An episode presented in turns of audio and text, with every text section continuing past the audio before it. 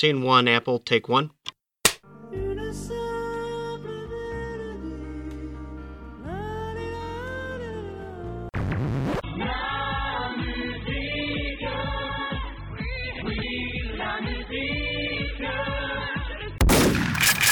Et bonjour, bonsoir à toutes et à tous, bienvenue dans La Mélodie du Bonheur, votre podcast qui toutes les deux semaines s'attelle, s'attache à vous parler de musique souvent d'actualité. La dernière fois, c'était pas l'actualité vu que euh, Loïc et Oiseau se sont attardés sur l'œuvre de Lanovia, le collectif euh, de Haute-Loire. Mais on retourne vers l'actualité euh, et on va aujourd'hui vous parler d'une harpiste, mais pas seulement, hein, de Marie Latimore et de son album Silver Ladders, les échelles d'argent, si mon anglais est correct, qui est sorti ce début octobre, si je dis pas de bêtises. C'est ça, le 9 octobre chez Ghostly.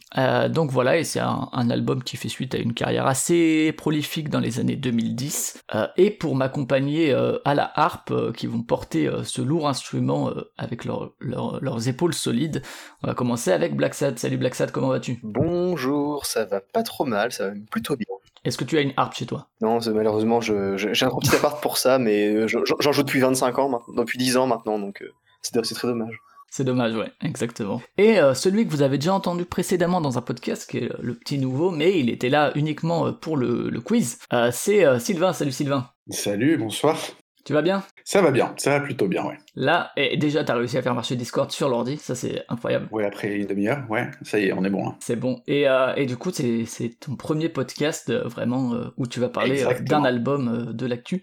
Un bel album donc, hein, puisque sinon on l'aurait pas fait. Très bel album. C'est rare qu'on fasse des albums pourris quand même. Enfin, en général, bon, si on a envie d'en parler, c'est que. Oh, ça se discute, mais. En tout cas, que les gens qui soient dans le podcast le trouvent pourri.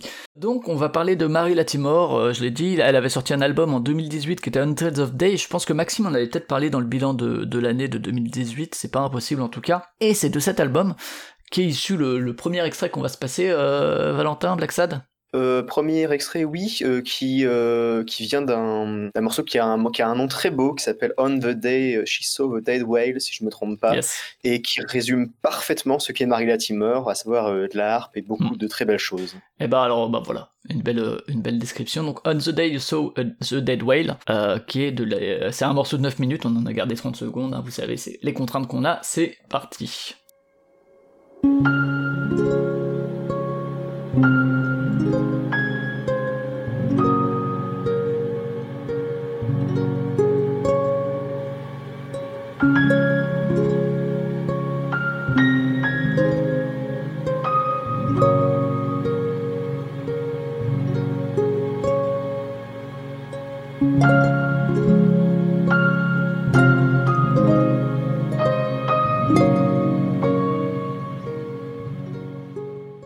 Ça met déjà un peu dans l'ambiance, hein, je pense que ça, donne une bonne idée de ce que c'est. Bon après, hein, c'est de la harpe, hein, donc vous connaissez peut-être cet instrument qui prend de la place, même s'il y a des harpes plus petites, on en parlera peut-être, on utilise ici et là. Alors, Marie Latimore, qui est-ce, euh, Black Sad euh, pour commencer? Euh, ben, c'est une harpiste nord-américaine donc euh, qui a commencé sa carrière musicale en 2007 si je me trompe pas même si ses albums solo enfin il me semble que son premier véritable album solo c'est At the Dam en 2016 que j'ai pas écouté mais hmm, non non il y en a il y en a déjà depuis 2012 ah, hein. pour moi ah, pour moi il y en a un qui s'appelle Marie Latimore mais qui a été après réédité et qui a eu plus de succès comme ça sous, The Withdrawing Room ouais, sûr, ouais. Hmm. mais ouais au début c'était plutôt avec un groupe avec ce Valérie Project. Alors, je sais pas d'où vient ce. Philadelphie. Ouais, un groupe de Philadelphie, exact. Je te laisse reprendre, hein, vas-y. C'est euh, donc euh, une harpiste qui a une formation classique, même si moi je trouve qu'elle joue pas du tout, euh, quand elle joue de la harpe, on n'est pas du tout dans un truc moderne classical. Et c'est quelqu'un qui, a qui, a, qui a vraiment une formation classique, une formation au conservatoire de harpe, parce que sa mère était harpiste et l'a un petit peu incité à jouer de, la harpe. Un truc marrant d'ailleurs, c'est qu'elle n'était pas fan de la harpe au début, mais c'est devenu son instrument principal au fil du temps, puisqu'elle a commencé à aimer cet instrument à force de le maîtriser, quoi. Et qui donc sort des albums où elle alterne à la fois des compositions à base de harpe, mais avec euh, un aspect très éthéré, et aussi ben, des, d'autres instruments qui s'ajoutent, parfois quelques airs de guitare, beaucoup de piano, du synthétiseur, euh, des jeux avec, euh, avec des boucles aussi pour créer des espèces d'ambiance qu'on entend derrière. Euh, Sylvain, tu voulais rajouter quelque chose peut-être sur ce. Non, j'étais en train d'écouter. euh, non, c'était une belle description. c'était une belle description de, de ce qu'elle fait, ouais. Après, moi, je trouve que de toute façon, dans toute son œuvre, en fait, il y a vraiment la. euh, C'est l'amour, l'amour de cet instrument, quoi, l'amour de l'art, en fait. euh. auquel elle a donné un petit nom, hein, j'ai vu ça dans une interview, elle l'appelle tout simplement, hein, je vous le donne en mille, ben Harpy. Ah, ok. Voilà. C'est un très beau nom. Moi, j'avais vu qu'elle a considéré vraiment comme sa sœur et qu'il a- qu'il avait accompagné tout au long de sa vie depuis qu'elle a, qu'elle a 11 ans, du coup. Ouais. Et je trouve que ça, c'est super, euh, super intéressant, en fait, de, construire toute son œuvre autour d'un instrument, autour de l'art, en fait, qui est pas. euh, en tout cas, pour moi, en fait, c'était pas un instrument que je connaissais vraiment. Et la manière aussi qu'elle a de l'utiliser et son qu'essor avec, avec cet instrument-là, en fait, je trouve ça très intéressant, quoi. C'est vraiment une plongée dans, euh, dans ce qu'on peut sortir, en fait, de, de l'harpe, quoi. Surtout que je trouve qu'on que la harpe, c'est un instrument qu'on entend rarement au centre euh, vraiment des compositions, je trouve. Même dans les trucs très modernes classicoles, même Tu n'as pas trucs, assez euh, à écouter Alan Stivell euh, euh, sans doute pas, sans doute pas. Non, mais ouais, c'est un, c'est un instrument. Alors, on en parlera pas mal parce qu'elle aime bien jouer avec les codes de cet instrument-là.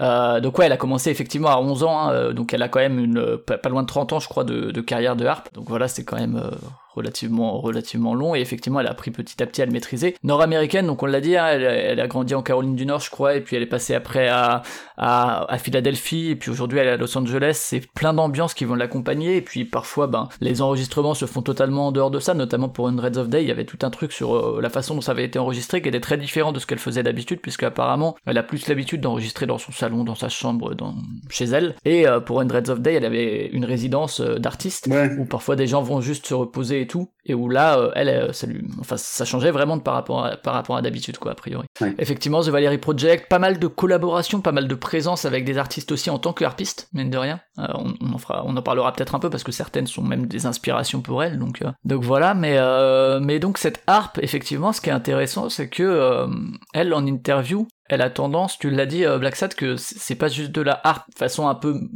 classique contemporain, C'est pas un récital, Euh, quoi. C'est ça ce que je voulais dire. non. C'est autre chose, euh, clairement. Et c'est très peu des, des réinterprétations de, de classiques, même si elle le fait sans doute. D'ailleurs, elle le dit hein, que pour vivre, parce que ça reste des, c'est des albums qui marchent plutôt bien hein, depuis quelques années, mais dans une sphère euh, confidentielle quand même, quoi. Enfin, ça, ça Mm. marche bien auprès d'un public de niche. A priori, elle en vit, hein, donc, mais elle fait aussi des mariages et tout. euh, voilà, elle en a quand même besoin pour pour mettre euh, du beurre dans les épinards hein, de, tout ça. Mais ouais, euh, ce qu'elle disait aussi, c'est que, euh, enfin, elle, elle aime s'écarter de la harpe un peu. moi, je dirais pas tellement classique, mais de l'image de la harpe qu'on a et qui, qui est très vrai quand même, hein, euh, cette espèce de féerie un petit peu, tu vois, un peu côté euh, que je disais, je citais Alan Stivell, mais l'aspect un peu un peu folk celtique euh, qui Oui, un peu féerique aussi. Ouais, j'ai vu sur une interview notamment qu'elle qu'elle en avait un peu marre de, du côté glissando et, et féerique de, la- de la harpe et que c'était aussi qu'elle aimait ce côté-là en fait de d'initier les gens, les auditeurs à, à d'autres sons en fait de, de harpe et en fait à d'autres choses. Et voilà, c'est ça qui est intéressant justement, moi je trouve par rapport à ça quoi. Je c'est intéressant aussi par rapport à en fait souvent dans le côté euh, comme ça euh, moderne, classical et tout ça de, des sons d'am- d'ambiance, c'est souvent le piano en fait l'instrument qui est, qui est au centre. En fait, c'est souvent Ouais. construit et composé autour du piano. Alors, on peut penser à Fram ou euh, des, des artistes comme ça. Ouais, au Max Richter ou de.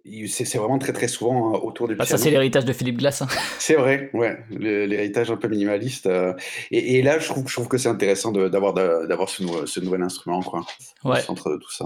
Et alors Black Sun, justement, tu disais que euh, y a cette harpe qui est quand même, euh, bah, notamment sur les derniers albums. euh, là, j'ai pour l'occasion, on va peut-être embrayer sur comment on a découvert. Moi, c'est vrai que j'en avais entendu parler. Et la harpe, c'est un instrument que j'aime assez. Moi, c'était Alan Stivell, hein, mais moi j'ai grandi avec cette culture celtique et tout. Donc les fest-noz. Alors les fest-noz, c'est pas forcément la harpe qui est mise au cœur, mais mais voilà, en tout cas, c'est un instrument qu'on entend régulièrement. Donc c'est un, instrument que je connais bien, Enya aussi, il y a beaucoup de harpe et tout. Et c'est un instrument que je trouve très doux, que j'aime beaucoup. et, et voilà, donc j'avais pas trop de doute que ça me plaise. Euh, mais j'ai découvert avec cet album et du coup, euh, ouais, très très belle surprise, même si pas une, enfin, une surprise relative puisque je m'attendais à aimer. Mais euh, et du coup, j'ai réécouté un petit peu euh, certaines choses. Je sais pas, euh, toi, Black Sat, tu veux parler un peu de, de comment t'as découvert Marie Latimore Oh, c'est pas forcément hyper intéressant, mais je, en fait, euh, c'est une rencontre manquée à la base parce que elle jouait deux fois au Guess Who de l'année dernière, Hmm. une fois seule et une fois avec William Tyler, donc un guitariste folk solo. Super Oui, oui, intéressant aussi, euh, William Tyler. Oui, oui. Et euh, le- la rencontre des deux aurait été extraordinaire. Malheureusement, euh, j'ai, euh, c'était une rencontre manquée parce que j'ai préféré aller voir Sarah Davachi. Aucun regret, mais je me suis dit, euh, j'avais un, je me dis, mais parce que je connaissais pas encore en fait à l'époque et je savais que, que des amis à moi aimaient beaucoup et je savais que c'était quand même quelque chose qui avait l'air très intéressant. Les choix cornéliens des, des festivals, ça. hein. Ouais, voilà. Ben, du coup, euh, quelques mois plus tard, je me suis dit, tiens, ben voilà, à quoi ça ressemble Marie Latimore euh, euh, J'ai jamais vraiment écouté, quoi. Euh, J'ai écouté quelques notes, parfois je me dis, ah, c'est bien, je, je réécouterai un jour. Puis j'ai écouté du coup Hundreds of Days, qui était le dernier album qu'elle avait sorti à ce moment-là. Elle avait pas encore annoncé cet album-là, euh, d'ailleurs. Ouais, même si on verra qu'entre Hundreds of Day et Silver Ladders, en fait, il y a eu plein de petites productions, quoi, mine de rien. Et hum, donc j'ai découvert cet album et je, en fait maintenant je me rends compte que j'ai regretté de ne pas, de ne pas aller la voir euh, sur un des deux concerts qu'elle a donné parce que Hundreds of Days est quand même un album extraordinaire et, et qui m'a qui m'a beaucoup accompagné mine de rien euh, fin fin d'année dernière. Ouais je, je l'ai écouté fin décembre je crois pour la première fois il y a un an maintenant. Et euh, ça a été euh, vraiment une belle claque quoi. Et je suis très heureux du coup maintenant de, de connaître un peu mieux ce qu'elle fait et de m'intéresser à ce qu'elle fait parce que c'est c'est quand même je pense une artiste extrêmement intéressante actuellement. Et toi, euh, Sylvain, du coup? Ben alors moi du coup en fait je crois que c'était une recommandation euh, YouTube. J'ai- J'écoutais un autre album en fait et voilà ça m'avait proposé euh, euh, Hundreds of Days aussi le même album que Laxan. Du coup par rapport à moi j'ai moi j'aimais beaucoup en fait la couverture. La... En fait c'est une peinture. Euh, Peut-être qu'on en parlera plus tard mais j'a- j'adore les pochettes euh, dans- euh, notamment les deux dernières en fait de, de ces albums. Ouais, a- alors qu'il y a une pote à elle qui lui, qui lui file, je crois, enfin, c'est des illustrations de. De Becky C'est ça, ouais. Becky qui, euh, qui est une pote à elle. Et alors, tous les albums sont pas illustrés par elle, ça dépend vraiment, mais effectivement, Hundreds of Day et Silver Ladders le sont. Et puis après, c'est- il y a, il y a un côté aussi, euh, je sais pas, on peut comparer un petit peu les deux pochettes. En fait, il y a toujours un côté comme ça avec une fenêtre ou avec euh, Silver Ladders. En fait, il y a, il y a une porte ouverte sur l'extérieur aussi. Il y a le monde intérieur, le monde extérieur. Enfin, il y a plein de trucs euh, comme ça qu'on retrouve aussi sur la, dans la musique euh, sur ces deux pochettes. Je, je trouvais ça très, Ouais. très intéressant. Il y avait aussi Slant, of Light qui était Ah, de voilà. la même illustratrice, qui est euh, la collaboration avec Jeff Ziegler. Et là aussi, euh, ce jeu sur extérieur, intérieur. Des intérieurs d'ailleurs assez cosy, hein, on peut le dire. euh, oui, assez enfin, chaud, les- assez, ouais, ouais, assez les, les couleurs aussi vont, vont dans ce sens, ouais. Et donc voilà, je, donc c'était vraiment par rapport, c'était premièrement en fait les graphiques, c'était vraiment le cette pochette là et très vite, enfin ça a été le premier morceau de Hundreds of Days. En fait, c'est très très facile à écouter quoi. Dès le premier morceau, moi je suis tombé dedans en fait et c'est euh, bah en fait c'est un peu ce qu'on ce qu'on vient de décrire en fait des intérieurs qu'il y a sur ces pochettes quoi. C'est assez euh, Cotonneux, quoi. c'est la musique assez chaleureuse, assez assez cotonneuse, ouais, et qui euh, ça s'écoute très facilement. Je l'ai du coup je l'ai beaucoup beaucoup écouté euh, par la suite et euh, bah, ça passe très bien quoi. Ça passe très bien en, en fond. C'est de la musique d'ambiance aussi, donc c'est ça tombe bien du coup et euh, et ça reste pour moi en fait cet album qui est sorti en 2018. Ça reste pour moi son, son meilleur album. Quoi. Donc voilà comment comment je l'ai découvert. Et pour revenir sur l'aspect cotonneux, c'est vrai que euh, moi, pour préparer ça, euh, souvent je me le mettais le matin avant d'aller au boulot, donc euh, voilà, le vent à 6h30, et puis petit à petit, voilà, se réveiller avec ça, et ça accompagne très bien le réveil, ça accompagne aussi très bien le, le sommeil, hein, si on l'écoute avant de dormir. La sieste, j'y ai pensé ouais, hier, ouais, exactement. Ouais. Mm. Bah figure-toi que moi donc je suis enseignant et que là actuellement j'ai des petits et des tout petits donc de 2 et 3 ans et donc l'après-midi il y a la sieste et que je leur ai passé plusieurs fois Ah, euh, l'album Silver Ladders pour dormir et ça me permettait de réviser le podcast tu vois un peu c'est comme ça qu'on Ah, bah c'est ouais. comme ça qu'on travaille Double usage de. non, c'est pas pas bête. et, euh, et ça passe très bien même pour les gamins et puis même pour moi comme dit euh, euh, le matin quand tu vas dans une atmosphère un peu covidée où tu es obligé de prendre le train avec plein de monde et tout ben disons que c'est apaisant Mm. et que alors même s'il y a des parts euh, des parts ça. plus sombres hein, de, de cette musique on y reviendra mais c'est pas forcément ce qui Surtout sur le dernier, ouais. Ouais. Surtout sur et, le. et sur, sur les premiers aussi, hein, mine de rien, là j'ai replongé un peu sur les premiers mois et euh, dans... Alors je sais pas si c'est autant drone que, que le dernier, mais en tout cas, euh, quelque chose d'intéressant dans le début de sa discographie, au-delà des collaborations et tout, ça on en parlera peut-être de manière plus globale, mais c'est que, mine de rien, il y a, parfois des trucs un peu plus, euh, en termes d'utilisation de la harpe, des boucles, euh, plus expérimental que sur le dernier, je trouve, en tout cas, ou en tout cas qui saute plus aux oreilles, comme euh, peut-être justement influencé par une forme de minimalisme à la Philippe Glass et tout ça, euh, qu'on n'entend pas tellement finalement sur Hundreds of Days, je trouve, ou sur Silver Ladders, qui ont des... Enfin, que je trouve très très mélodiques, avec des mélodies vraiment assez directes, je sais pas ce que vous en pensez, vous, mais... Euh... Après, moi, j'ai pas assez écouté le début. J'ai écouté The Withdrawal Room, je crois qu'il s'appelle comme ça. Ouais, le tout premier, ouais. Le tout premier, en fait, et je trouvais que. Alors, j'ai pas trop entendu les. J'ai j'ai trouvé que c'était vraiment pas mal de, euh, concentré sur la harpe, mais justement, avec le temps, je trouve qu'elle a resserré, en fait, ces lignes de. ces, ces mélodies, en fait. Ouais, Je trouve que c'est des mélodies beaucoup plus évidentes, vraiment, même sur le dernier, en fait. ouais. Normalement, normalement elle, part sur, elle part directement sur la mélodie et elle va broder autour de ça. Mais normalement, la ligne mélodique est ce qui arrive en premier, quoi, autour de l'art. Ouais, Et bah je- clairement, rien que le premier morceau de Silver Ladders, tac, et puis paf, t'as la petite mélodie, et qui reste en tête un Ouais. peu comme une chanson pop, en fait, c'est ça qui est amusant. Complètement, Complètement. Et Angel of the Days aussi, c'était pareil en fait. La, Mm. Le premier morceau, tu, tu elle te balance directement sur la mélodie. Je trouvais que dans les plus anciens, c'était pas, pas aussi évident par rapport à ça. quoi. C'était plus euh, Ouais, clairement. de la musique improvisée euh, qu'autre chose. Mais j'avais pas remarqué ce côté euh, drone dans les premiers. Ouais. Peut-être qu'elle était présente en effet. Et d'ailleurs, en parlant de musique improvisée, je sais pas, Black Sat, si, si tu veux en dire quelque chose. Alors, je sais pas, toi, tu l'as pas vu en live du coup, mais peut-être que tu as eu des échos de comment ça se passe en live.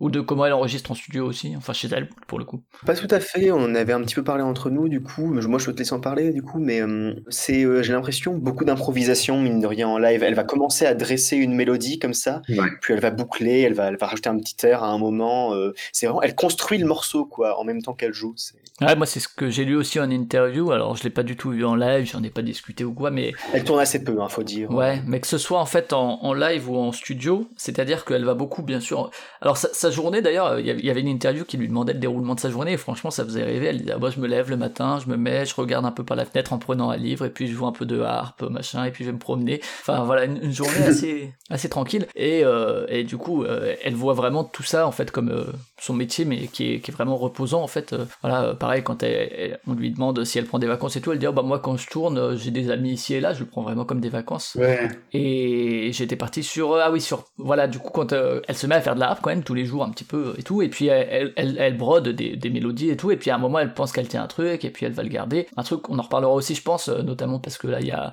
Neil Halstead qui euh, qui participe sur l'album euh, du jour Silver Ladders mais elle est pas trop elle gère pas trop tout ce qui est technologie et tout elle dit ouais moi c'est GarageBand euh, mais euh, pff, voilà quoi enfin euh, c'est trop galère C'est de- pas édité, ouais. Ouais, ce qu'elle dit, ouais. c'est ça ouais donc édité je sais pas si tu veux préciser ce que c'est en gros euh, sur euh, Ben, en gros, moi, de ce que j'ai- lu par rapport à ça, c'est c'est vraiment. Euh, quand elle compose, c'est c'est un peu ce qu'on disait avant par rapport au live. C'est juste qu'elle part sur une mélodie. En fait, quand elle trouve une mélodie dont elle est contente, vraiment une mélodie qui, qui, tient, qui tient la route, quoi, elle va broder par rapport à tout ça. Elle va donc faire cette première boucle et, et donc essayer des effets. En fait, elle travaille avec une line 6, une pédale de boucle. Et, et ça. Ouais, depuis, depuis beaucoup, beaucoup d'années, quand bien même c'est un peu vieillissant, elle dit oh, Moi j'ai l'habitude et tout. euh. Mais c'est ça, mais c'est ça qui est super intéressant, je trouve. Quoi. Et il y a vraiment la place, la- il y a vraiment la place pour euh, pour l'erreur quoi en fait dans sa musique. Et, et c'est ce qu'elle dit en fait quoi. C'est que même si euh, bon, elle va, elle va improviser un petit peu de la musique sur sa première boucle, euh, même s'il y a des erreurs ou des fausses notes, elle va essayer de, de rendre son son de plus en plus dense pour essayer de d'effacer un petit peu les erreurs, mais elles sont elles sont quand même toujours présentes quoi.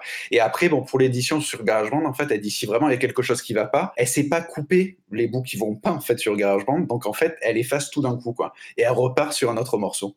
Donc c'est euh, ça qu'on parle d'édition, euh, c'est euh, ouais, bah, soit elle efface tout, soit elle garde tout s'il y a. Mais je trouvais que cette place à- par rapport à l'erreur est, super intéressante aussi dans la musique ambiante en fait où moi j'ai l'impression que souvent, euh, souvent c'est quand même très, ça peut être très pointu et très, euh, il y a un aspect comme ça. Très studio quoi. Avec beaucoup d'utilisation euh, des nouvelles technologies. Ça peut être Max for Live des, vraiment des, applications où euh, qu'il va falloir maîtriser. Et en fait elle, reste avec sa harpe sa, sa pédale de boucle euh, et euh, deux trois trucs deux trois effets sur sur sur sa line 6 en fait. Et, et elle dit que qu'en fait ça lui apporte des choses. Enfin c'est une contrainte mais qui lui va plutôt bien. Et je trouve que c'est ce qui la rend aussi assez unique quoi. Ouais, certainement, ouais. Et puis, effectivement, ce que ce qu'on disait par rapport à l'enregistrement, c'est qu'en gros, elle va enregistrer presque comme en live. Elle va faire un truc, une piste, pouf, ça lui va. Mm. Ok, j'ai ma piste de mélodie principale, pouf. Ah bah maintenant, je vais faire cette piste-là, pouf, je l'enregistre et je la mets en dessous sur GarageBand, et, etc. Et du coup, c'est une superposition de, de pistes assez, assez basique en fait, euh, où elle va pas euh, essayer de faire un mix de ouf. euh, et euh, même si on verra peut-être que Neil Halstead justement avait peut-être des connaissances qu'elle a pas à ce niveau-là, même si euh, même si elle, elle s'y est vraiment pas intéressée pour l'album, mais euh, mais ouais, au, ni- au niveau des effets, euh, alors j'invite les, les auditeurs, les auditrices éventuellement, il y a Fact qui a fait une interview et qui euh, sur lequel on voit des, des visuels faits pour euh, pour l'album, mais aussi une émission qui s'appelle Against the Clock et qui invite certains certains ou certaines artistes à réaliser un morceau en moins de 10 minutes, enfin en 10 minutes, et euh, elle s'y est prêtée à l'exercice, donc il y a une vidéo et en fait c'est assez intéressant pour voir comment est-ce qu'elle euh, fonctionne. C'est-à-dire qu'on la voit effectivement quelques doigts sur la harpe, son looper sur les sur les jambes, et puis paf à enregistrer, à rajouter des sons, à remodifier, et finalement arriver à une mélodie complète. Et elle disait que en, en conclusion, puisqu'il lui demande ah bah, qu'est-ce que t'en as pensé, etc. Elle dit ben je m'attendais à ce que ce soit plus flippant, que ce soit vraiment plus compliqué. En fait ça s'apparente pas mal à effectivement ce que je fais euh, déjà aussi en live, euh, parce que euh, elle a quand même, on l'a dit, cette maîtrise académique qui euh, cette formation très très classique qui fait qu'elle maîtrise son instrument, hein, c'est une maîtresse de la et que ben elle se permet d'improviser, mais en gros s'il y, a, des erreurs, ben c'est pas grave parce que de toute façon elle va réussir à retisser un truc mélodique autour pour essayer de euh, rattraper ça, et que euh, et que voilà. Et après effectivement sur le, looper, le line 6 qu'elle utilise, elle, elle, répondait aussi que c'est aussi qu'une harpe déjà ça prend déjà de la place sur scène, que t'es déjà concentré là-dessus. dans la dernière émission sur la Novia, euh, Loïc et Oiseau parlaient de, je sais plus qui, qui était justement euh, en train de faire de la à rouge, je crois, en étant concentré sur ses pédales d'effet et tout, et qu'il y a un côté un peu, euh, un peu fermé par rapport au public, c'est-à-dire que t'es tellement concentré sur tes effets, c'est difficile de communiquer avec ton public. Bah là, je pense que rien que ça, déjà, enfin, quand on voit la vidéo de Against the Clock, c'est déjà compliqué de, gérer les deux. Si t'es en plus avec Watt 1000 trucs pour balancer un sample et tout, je pense que la harpe disparaît un peu aussi derrière tout ça, alors qu'elle, elle a cette volonté room Vraiment, un truc qui revient aussi beaucoup, c'est euh, qui est assez classique, hein, euh, c'est que bah les technologies c'est cool pour la communication et tout, mais qu'il faut garder de l'humain dans tout ça et que euh, elle a quand même cette envie-là. Ce qui est un discours assez classique et, et qui, alors c'est rigolo parce qu'à la fois elle veut moderniser un peu l'approche de l'harpe, mais c'est un discours presque traditionnaliste qui, qui, qui, collerait presque à du Alan Stivell. Quoi. Enfin, j'exagère un petit peu, mais mais bon, je pense qu'on a fait un peu un, tour sur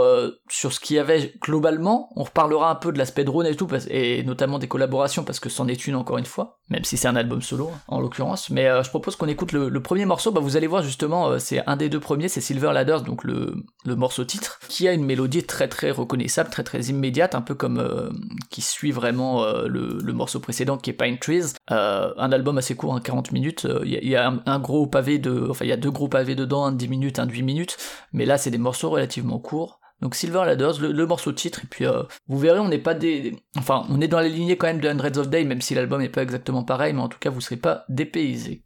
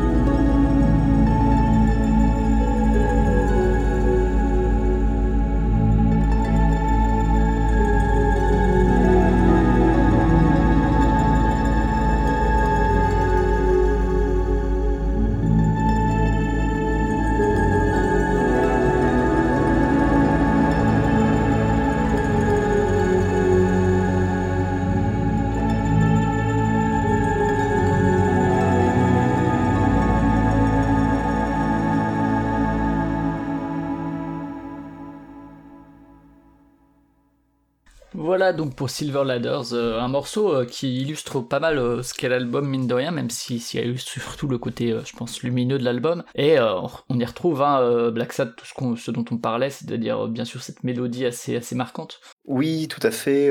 effectivement, le fait aussi, ça c'est un truc que je remarque de plus en plus dans la musique de Marie Latimer, c'est que c'est une musique, pas forcément avec beaucoup de silence, mais en tout cas avec beaucoup d'espace. C'est une musique qui, et c'est un petit peu ça quelque part le principe de la musique ambient, c'est une musique qui va s'imprégner dans l'espace, qui va occuper l'espace. Avec l'espace entre les notes, avec euh, les espèces de, de très légers, euh, très légers, euh, je sais pas comment dire exactement, pas des drones derrière, mais des des, des nappes, ouais. Oui, des, des, nappes et des espèces d'écho derrière qui va retentir et qui pour moi résume parfaitement moi ce que j'apprécie particulièrement dans la musique de Marie Latimer. Même si sur la deuxième moitié du morceau, on commence à ressentir un côté plus sombre qu'on retrouve plus dans cet album-là. C'est pas le morceau où ça se ressent le plus. Sur l'extrait suivant, on, ressentira beaucoup plus ce, ce, côté plus sombre. bien sûr. Mais euh, et c'est pour ça, c'est peut-être pour ça que c'est un des morceaux les plus intéressants justement parce qu'il synthétise cette, cette, cette musique ambiante et très très très espacée de Marie Latimore. Et en même temps la particularité de cet album c'est-à-dire une production euh, plus précise et euh, une vraie vision dans la production elle-même. Et, l'air de rien enfin on, l'a peut-être pas assez dit mais c'est très très facile à écouter. Je veux dire c'est très easy easy listening. Enfin ah je veux dire vous mettez ça Loïc parlait de ses apéros avec la Novia. Le, petit terrible Loïc et ses apéros maudits. Là, pour le coup, vous mettez ça. Bon, peut-être qu'à l'apéro, je sais pas, c'est prête pas trop, mais en tout cas, c'est c'est assez passe-partout comme musique. Euh. Ah, j'ai déjà écouté des bières avec euh, un pote en écoutant Marie Latimer, donc je confirme que ça marche. Non, mais ouais, il y, a un côté très, euh, très, très accessible dans la musique, quand bien même, effectivement, il y a toutes ces nuances, et quand bien même les aspects drone peuvent surprendre. On, l'écoutera tout à l'heure sur le morceau plus tardif. Là, c'est vrai que c'est une espèce de crescendo au niveau de l'ambiance, où ça part vraiment sur juste la harpe, quelques arpèges de. Je sais pas si on dit des arpèges pour la harpe, mais appelons ça des arpèges. et effectivement, avec cette nappe qui devient de plus en plus forte, euh, une espèce de fade-in hein, euh, qui est vraiment grossi, grossi, grossi au point d'être très très enveloppante sur la fin. Et bon là pour le coup je pense que vraiment une écoute au casque euh, le révèle beaucoup plus qu'une écoute sur enceinte ou, ou quoi. Mais ça procure vraiment cette espèce d'enveloppement dont on pouvait parler ce côté cotonneux aussi je trouve.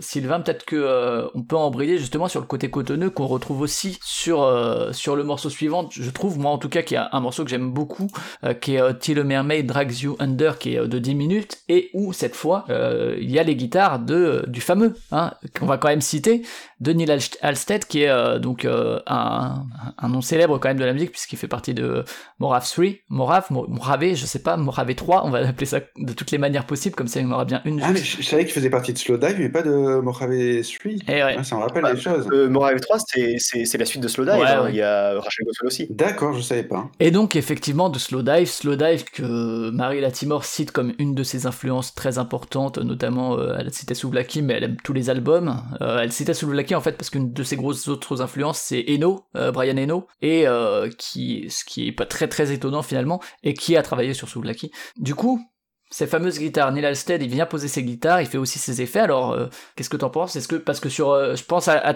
le morceau suivant, on l'entend vraiment beaucoup les, les, les, effets de, Halstead. Ouais, sometimes il y a aussi, euh, enfin, c'est deux, euh, deux morceaux à la suite, en fait, où justement les deux premiers morceaux de l'album, c'est vraiment de la harpe et les effets de harpe, il n'y a que de ça. Et à partir du troisième, dans, donc euh, Till Mermaid Drags You Under, il y a Neil Halstead qui a produit donc cet album, qui raboule sa guitare. Et ben, moi, en fait, je suis pas très fan, quoi. Ouais. pour moi, ça, je trouve que ça se gâte un peu. en fait, je trouve que la guitare est très en avant. Donc ce morceau-là, il commence avec de la harpe, comme toujours, quoi. Mais je trouve qu'au niveau du mix, la guitare, elle est vraiment super en avant. Je suis pas fan du délai, je suis pas, je suis pas fan de la reverb sur. Euh, je trouve qu'il y a un côté un peu. Euh, et je, pourtant, je connais pas bien ce groupe, mais je trouve qu'il y a, ça me fait penser à Pink Floyd ou des trucs un peu euh, limite Chris Isaac et des trucs comme ça en fait, cet effet de guitare. Et donc bah, voilà, moi je trouve, je, je, vois pas trop ce que ça apporte. ça, alors, il y a vraiment un côté où, comme ce qu'on disait avant, en fait, il y a dans la musique de Marie Latimore, il y a y a un côté très très enveloppant. En fait, c'est souvent des accords majeurs, je pense, et c'est c'est easy listening. Et là, avec les guitares de Neil Halstead, ça ça part dans, dans quelque chose de beaucoup plus dissonant. j'ai l'impression que, que c'est vraiment là aussi de l'improvisation en studio. Quand j'entends ça, en fait, j'ai l'impression vraiment je le vois prendre sa guitare et improviser sans avoir réfléchi forcément pendant pendant une semaine à quelle note il allait jouer. que c'est un peu des prises, enfin que ça a été des premières prises un peu. mais voilà, pour moi, c'est trop en avant, ça prend trop le pas sur la guitare. Je sais pas, je trouve ça, ça, je trouve que ça se perd un peu quoi. Je trouve qu'il y a des longueurs euh, normalement sur ce morceau-là. Euh, le morceau pour moi il dure trop longtemps alors que normalement ça me fait jamais ça avec les morceaux de Marie Latimore. Je me sens, je me, laisse emporter complètement et là, là j'éprouve les longueurs en fait euh, sur les morceaux et après en fait je à la réécoute hier je me suis dit vraiment en étant attentif à cette guitare, elle me dérange, mais en faisant autre chose à côté, genre hier je faisais un gâteau et j'écoutais ça et je et, en fait euh, en étant moins attentif, j'ai moins bloqué quoi par rapport à ces guitares et je trouve plus quelque chose dans dans le, et ça serait plus de l'idée du concept en fait, ce que pourrait apporter ce cette guitare en fait et, ça serait plus dans euh, euh, dans quelque chose où, où en fait l'harpe et et le et le morceau en fait va venir se perdre complètement pour moi, en fait, il y a vraiment des, moments sur les morceaux avec euh, Neil où, où j'ai l'impression que le morceau se perd. Et alors peut-être que c'est euh, que c'est quelque chose en fait qui a été réfléchi que justement c'était euh, de s'ouvrir, euh, d'être vulnérable en fait, de se laisser emporter par par, le morceau, ce qu'on disait avant de la, place qu'il peut y avoir à l'erreur et même en fait de de, de, capter euh, vraiment le moment parce qu'il y, a aussi un côté super méditatif, contemplatif en fait et de vraiment dans, sa musicale. Et du coup je me suis dit peut-être qu'en fait ce guitare c'est ça aussi, c'est des premières prises et que le morceau il va complètement se perdre grâce à, cette guitare du coup et ça ça amène un petit peu d'autres d'autres sensations. Moi j'ai pensé notamment vraiment, je sais pas, au fait de se perdre, l'errance en fait, d'aller. Euh, j'ai pensé un petit peu à ça, même si je suis pas fan, mais je, peux comprendre ce que ça apporte dans l'idée, quoi. Je sais pas si vous êtes d'accord avec ça. Je comprends ce que tu veux dire, en tout cas, ouais. Euh, toi, euh, Black Sat, t'as une, un avis sur. Bon, alors Neil Stead, hein, dont on avait parlé du dernier slow dive, on avait, il y avait aucun d'entre nous qui était ultra fan parce que c'était un peu Neil Stead, enfin slow dive en roue libre qui nous refait des trucs qu'ils ont déjà fait et qui est un peu oulala là là, le showgaze, oh là ça va pas changé et puis pouf, euh, on arrive et puis on refait pareil, plus ou moins. Euh, je sais pas si t'avais un avis sur le dernier Slow toi d'ailleurs, euh, Sylvain, t'étais pas là à l'époque. je l'ai écouté viteuf, mais j'ai pas, j'ai pas spécialement accroché. Ouais, et, bon, voilà, peut-être un, mec qui est un peu qui a ses effets de pédale et qui a ses habitudes, etc., un peu, un peu routinier. Mais donc Valentin, Black Sat, je te, je te lançais dessus euh, bah, j'ai pas écouté le dernier pour le coup. Euh, en fait, de, de Slowdive, je connais que, euh, euh, Souvlaki et, surtout Pygmalion, qui, est un album que je trouve magnifique, qui est même pas du showgaze en fait. Et moi, pour le coup, j'aime bien, juste, pour le coup, j'aime plutôt bien le travail de Neil Asted sur cet album. En particulier, le deuxième morceau, le, morceau de, deux morceaux après, quoi, Sometimes He's, in My Dreams, qui est assez court et où il y a effectivement ces guitares un poil dissonantes qui répondent aux notes de harpe de, notes de, harpe de Marie Latimore. C'est-à-dire, c'est comme si euh, quand la harpe s'arrêtait, il y avait y avait un arpège de guitare qui revenait d'un coup. Moi, j'aime beaucoup personnellement. Je partage un petit peu le fait que le morceau précédent euh, soit un peu longué, euh, manque de vision en fait par rapport à la, suite de l'album qui est qui est plus intéressante. Ce morceau-là manque peut-être de vision, je suis d'accord. Mais moi, j'apprécie plutôt justement ce travail sur sur cette guitare qui revient et qui répond à la harpe. Moi, c'est quelque chose que j'apprécie plutôt. Et je pense qu'en général, c'est intéressant que Marie Latimore, qui d'ailleurs n'a pas de producteur normalement sur ses albums, hein, c'est la première fois qu'elle a un producteur, amène justement quelqu'un qui a un travail sur les textures comme ça. Euh, parce que je trouve qu'il y, a, une différence aussi, c'est que ces précédents albums étaient un poil plus acoustiques quand même. C'était quand même avant tout des compositions de harpe. Là, il y a vraiment un travail sur les textures du son euh, euh, et pas que sur les guitares, hein, sur, les sur le deuxième morceau qu'on va passer après. décidément, j'y reviens beaucoup. ben là, il y a vraiment un truc drone, sombre, avec des, trucs qui reviennent. On entend la harpe revient, mais de façon très ténue. moi, je trouve justement qu'il y, a un travail très intéressant au niveau de la production et même au niveau des guitares. Ouais, moi, moi je sais que ben c'est rigolo parce que Tilo Mermaid c'est un des morceaux que je préfère écouter pour ses mélodies. En fait, je comprends ce que tu veux dire, euh, Sylvain, du coup au niveau de l'errance et tout, et et je trouve en fait que ça a un côté, ces, ces nappes de guitare, c'est, c'est très très enveloppant, ça colle tout à fait un peu à l'ambiance de fin de Silver Ladders pour le coup, enfin quand vraiment ça commence un peu à, la nappe commence à prendre le dessus sur la harpe, et en même temps je comprends aussi que ça dérange, et ça me dérange aussi parfois, et c'est ce que tu disais, quand on se concentre dessus, t'as l'impression qu'en fait, et ça relève peut-être là aussi de, de, de soucis de, de mix et de méconnaissance technique, parce que Neil Alstead, je pense, maîtrise beaucoup mieux tout ce qui est technologie, différents effets de pédales et tout que Marie Latimore, et en interview, justement, on lui disait, ah ben justement, est-ce que travailler avec Neil Alstead sur cet album, ça vous a, vous avez discuté un peu technologie et tout, et en fait, elle disait, bon, pas trop en fait. Moi, je faisais mon truc, et puis lui, il faisait ses trucs, et puis euh, on, je me fiais plus, disons, au ressenti global que ça apportait et à, l'ambiance générale que vraiment à me dire ah bah là, faudrait peut-être tel effet, et puis au niveau du mix, peut-être diminuer ça. Et, et du coup, c'est, je trouve aussi personnellement que il y a des moments dans Till Mermaid où la guitare est trop forte par rapport au reste, et où vraiment euh, il y a quelque chose qui marche pas au niveau du mix en fait, et, euh, et qui fait que même si j'aime beaucoup les mélodies et l'ambiance globale, ben il y a un truc qui me qui me titille à l'oreille en fait au niveau du mix uniquement. Et un truc, alors euh, peut-être qu'on peut rebondir sur justement le fait que c'est une artiste. Alors c'est un album solo, hein, c'est pas euh, Marie Latimore euh, featuring Neil Alstead, alors qu'elle a déjà fait plein de collaborations avec Jeff Ziegler, avec Maxwell August Croy, avec Mac Baird en 2019 avec Mac Mac Coffin. Donc c'est une habituée des collaborations. D'ailleurs, euh, dans les interviews, elle dit pas que elle a, enfin, elle, elle dit pas que oui, bah, ok, c'est arrivé, euh, mais en fait, c'est pas forcément quelque chose qu'elle euh, qu'elle recherche. En fait, elle aime autant le solo que, que les collaborations, peu importe. en fait, ce qu'elle aime bien, c'est faire de la musique avec sa harpe, quoi. et que des fois, il y, y a, des gens qu'elle aime bien, Kurt Weill notamment, ou, ou des trucs comme ça, où ça, ça s'y prête. Bon, bah paf, ça arrive. Mais mais là, c'est pas une collaboration et peut-être que justement c'est aussi révélateur du fait que c'est un peu chacun dans son coin, ou bien que c'est euh, elle plus lui plutôt que elle et lui, je sais pas. Bah c'est une production en fait. Il a, j'ai même envie de dire, il y a un petit côté recorded by Neil un côté, euh, euh, il enregistre l'album, il participe à l'enregistrement, mais c'est pas lui qui compose, etc. Il est juste là dans le studio en fait. C'est pas lui qui a écrit. D'ailleurs, pour créer l'album, trois des morceaux étaient des, des, maquettes qui avaient déjà été enregistrées par Marie Latimer et où ils ont rajouté des trucs. Et le reste des compositions sont par contre des improvisations en studio. Mais en tout cas, on c'est clairement pas un, effectivement un album collaboratif à deux. C'est clairement Neil qui produit l'album, qui participe à son enregistrement, comme un producteur, quoi, comme Brian Eno le fait sur ses albums, euh, parce que un album qui est enregistré par Brian Eno, ça s'entend. Et pourtant, euh, c'est pas euh, machin et Brian Eno. Et au niveau de, de l'esthétique globale, il y a aussi eu des, des réalisations. alors déjà, vous pouvez regarder les sur Spotify, vous savez, il y a ces petites vidéos maintenant en fond depuis quelques temps qui là sont, sont super adaptées, je trouve. Et il y a également ce, ce visuel, comment ils appellent ça encore? Je sais plus. Visual Score, ils appellent ça. C'est ça, Visual Score, ouais. C'est un nom un peu pompeux, mais en gros, euh, il y a eu une espèce de court métrage euh, qui accompagne les, les musiques de l'album. Je crois que vous avez tous les deux un peu regardé. Moi, j'avoue que j'ai pas trop. Ouais. Il y a, il y a beaucoup de morceaux de l'album en fait qui parlent euh, de la mer par exemple. Ouais. Même sur ses autres albums. Ouais. Oui, oui euh, clairement. Récurrent. Ouais. Même The Hello from the Edges of the Earth, le côté le bout du monde et quelque part. La terre plate, c'est une platiste, ça y est. Démasqué. Mais euh, et euh, elle disait d'ailleurs un truc que je trouve très beau. Elle parlait, je sais plus, je crois que c'était en Croatie où elle était, ou alors je confonds peut-être là où elle était.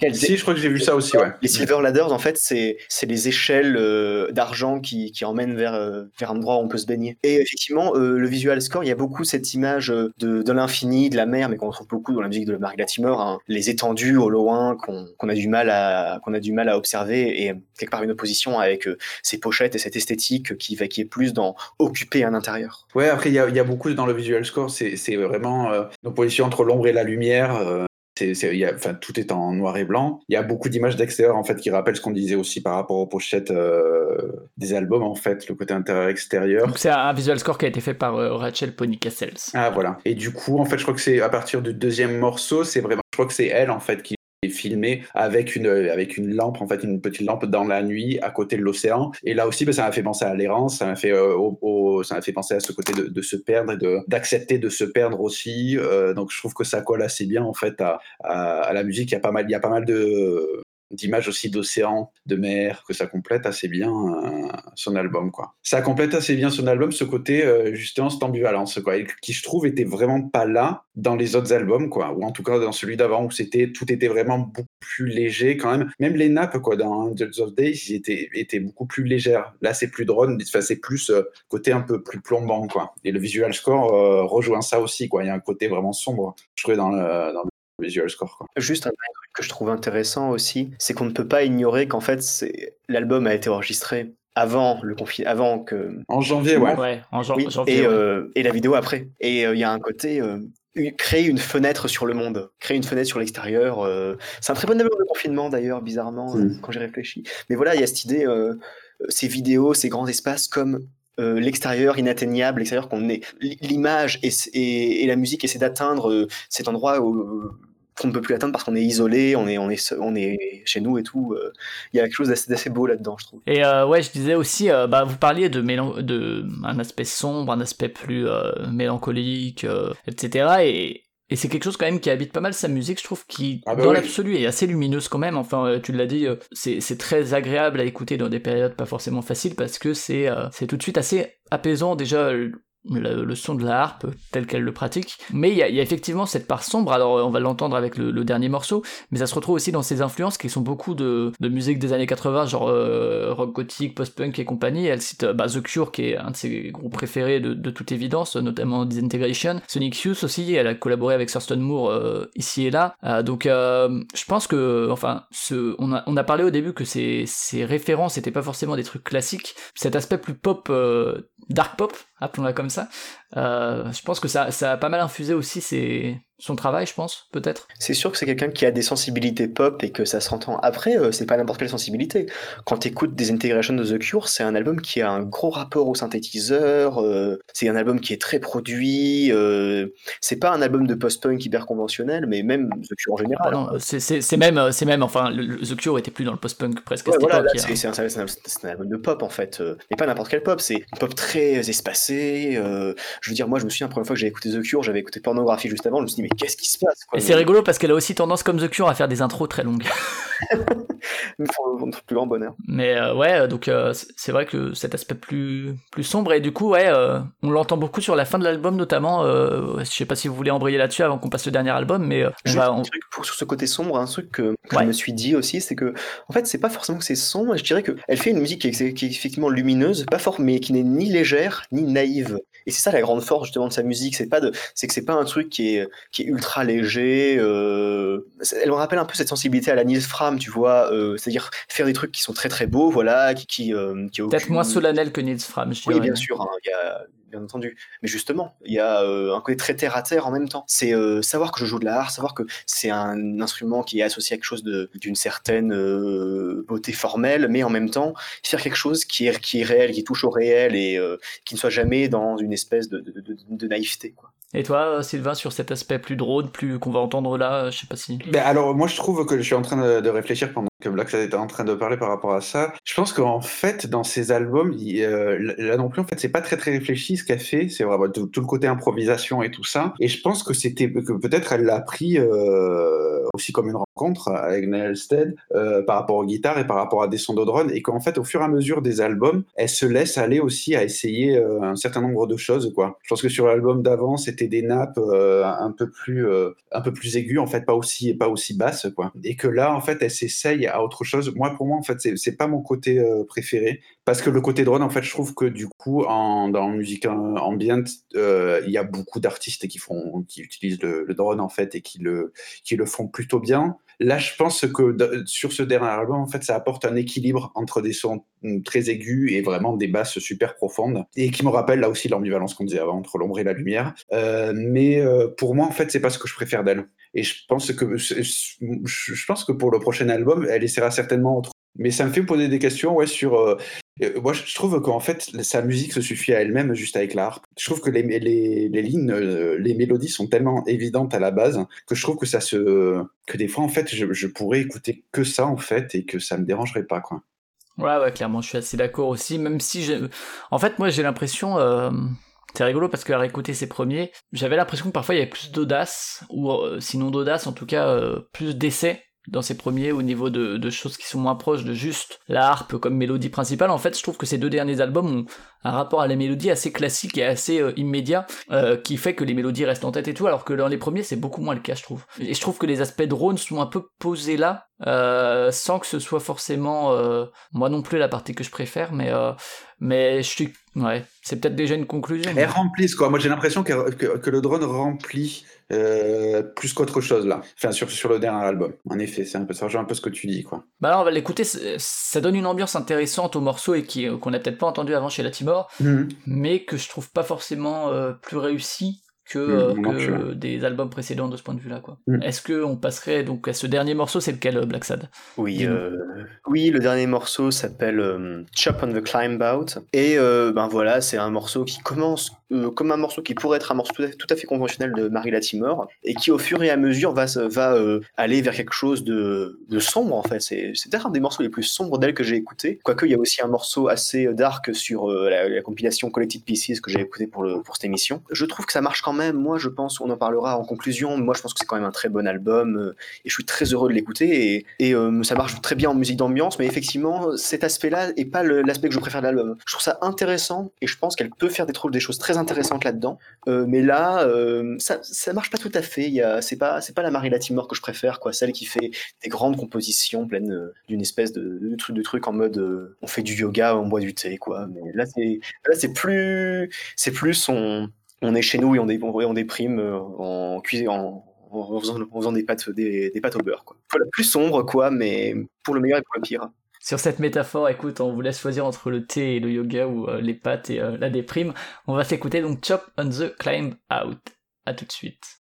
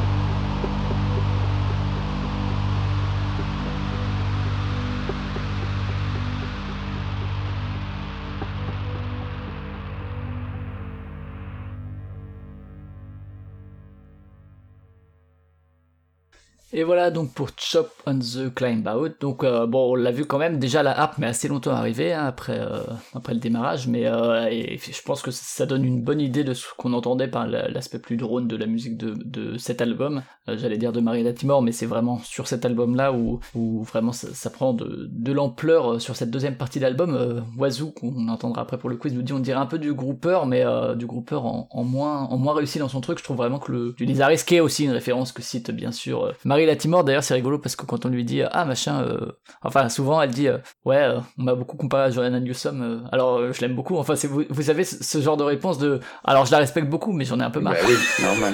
Exactement, c'est juste ah bah c'est une harpiste alors allez hop.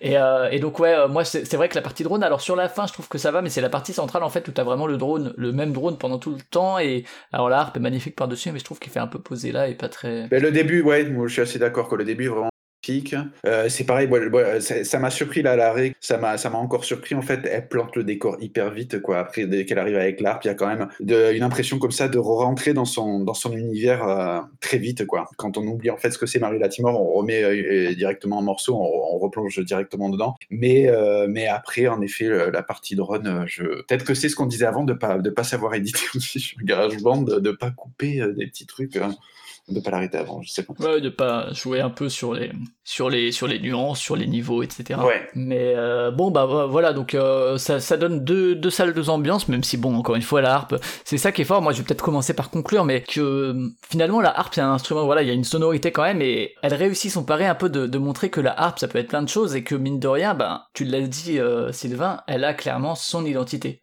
et que c'est pas juste ah bah c'est une, euh, une harpiste. C'est vraiment Marie Latimore qui fait sa harpe de cette façon, hmm. qui euh, arrive à la maîtriser de cette manière, qui arrive à lui donner ce son, cette ambiance et tout, et, et là-dessus, chapeau, enfin c'est, vraiment très très très très bien, et puis encore une fois c'est très très beau, moi ça, ça m'a beaucoup accompagné comme dit ces, ces, derniers, euh, ces dernières semaines pour préparer l'émission, et c'était vraiment très agréable, et vraiment c'est une écoute que je vous conseille, quoi, donc, donc voilà, j'ai pas grand chose à rajouter, Loïc a beaucoup aimé l'album aussi, mais il voulait pas venir parce qu'il disait j'ai pas grand chose à en dire, c'est vrai que c'est une musique qui parle souvent par elle-même en au niveau des ambiances que ça, transmet, donc, euh, et des, émotions que ça peut également euh, vous, vous procurer, et effectivement euh, par des ambiances un peu, un peu déprimantes par moment. Alors ce, ce dernier morceau était peut-être pas le plus joyeux, mais sinon c'est des, des atmosphères quand même très apaisantes. Donc, euh, et puis on en a pas, beaucoup parlé, mais un truc qu'on se dit entre nous là euh, depuis le début, c'est alors c'est subjectif, mais franchement c'est beau quoi. Je veux dire, même les passages qu'on aime moins, ça reste beau quoi. Ah, on l'a pas dit aussi, mais il y a jamais de voix, hein, euh, voilà. oui, oui.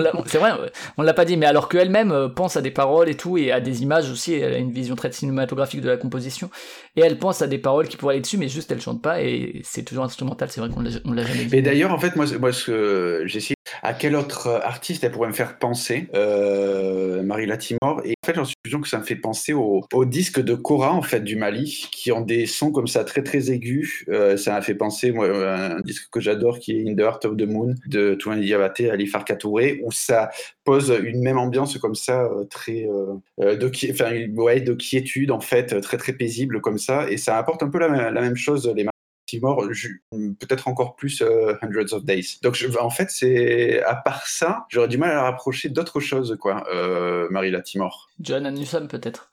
bah oui, à part John Newsom, bien entendu.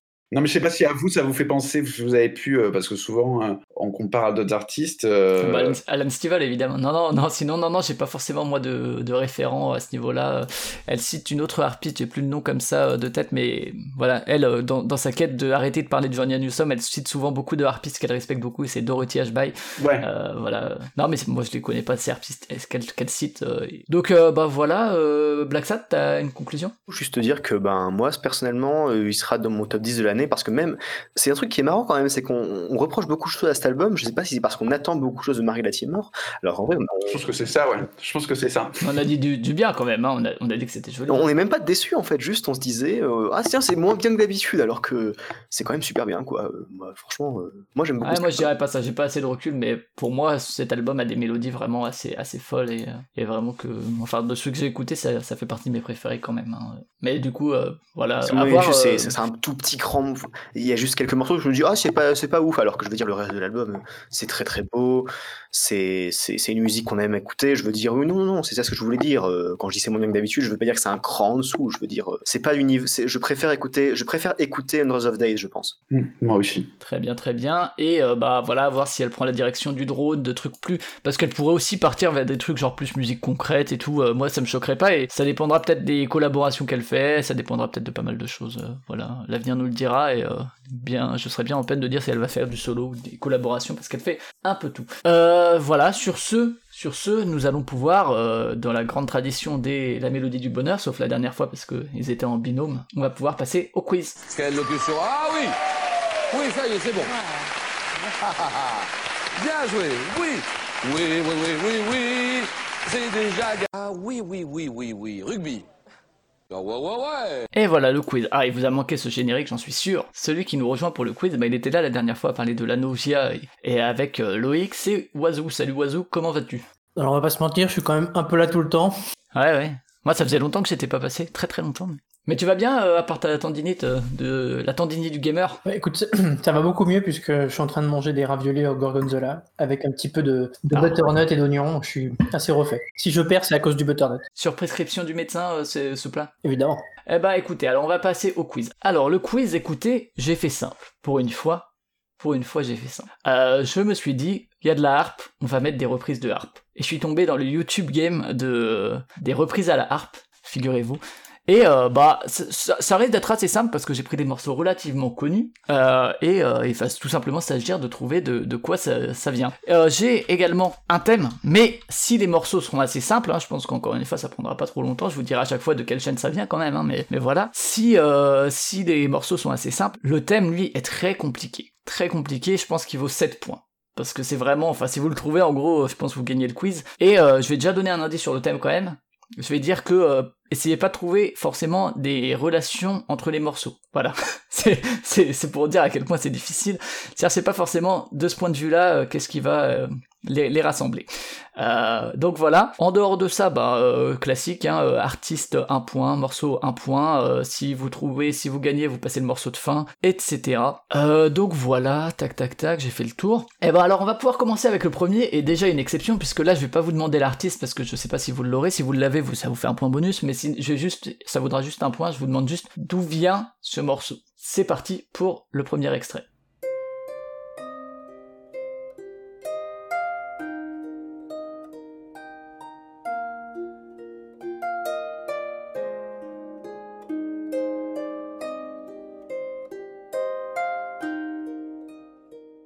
Allez, Black Sad a une proposition. Euh, J'aurais pas. Ah putain, j'ai peut-être l'artiste. Euh, c'est euh, la BO de The Elder Scrolls Skyrim et c'est Jérémy Soulet. C'est pas euh, Skyrim, c'est pas The Elder Scrolls Skyrim, désolé. Et, euh, et je ne dirai rien pour l'artiste. Je remets un peu si vous voulez participer, Oiseau et Sylvain.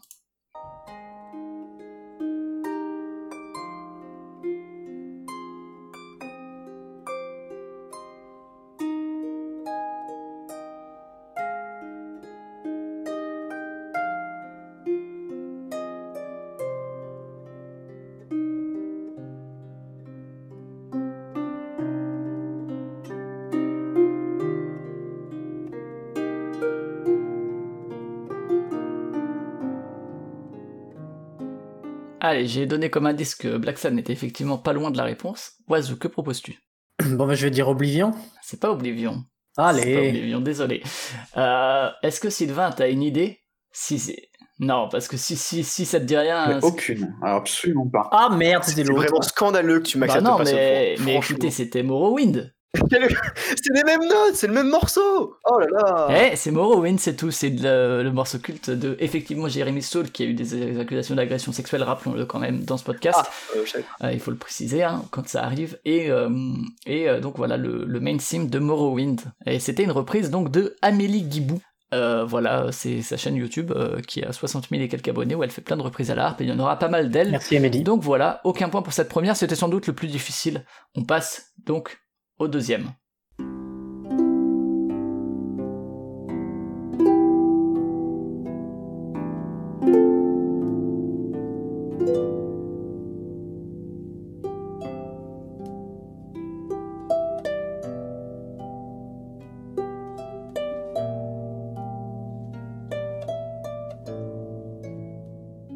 Sylvain, tu as une proposition. Comme d'habitude.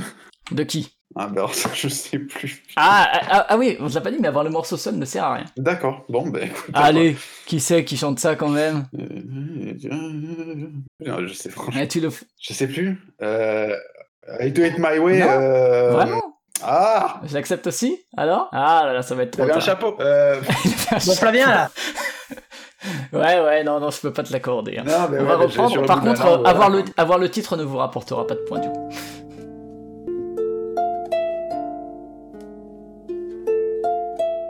Alors, Black Sad, Euh, c'est Claude François, du coup c'est Claude François. Et si c'était My Way, ça aurait été Sinatra, je l'acceptais aussi. Voilà, c'est Sinatra moi, que je. Mais euh, il avait un chapeau. Exactement. Et euh, donc ça fait un point pour Black Sad, c'était effectivement euh, soit My Way de Sinatra, soit Claude François, comme d'habitude, toujours par Amélie Guibou. Alors je vous l'ai dit, hein, par contre ça va être un, un quiz euh, pas trop compliqué, c'est quand même des tubes, parce qu'il faut bien faire des vues, et également, comment dire, les, les mélodies à la harpe sont assez reconnaissables, hein, puisque c'est quand même un instrument assez, assez mélodie principale, et, et également, je voulais dire que ça va être un quiz relativement relaxant, hein, ne vous endormez pas, mais on va donc passer au troisième, 1-0-0.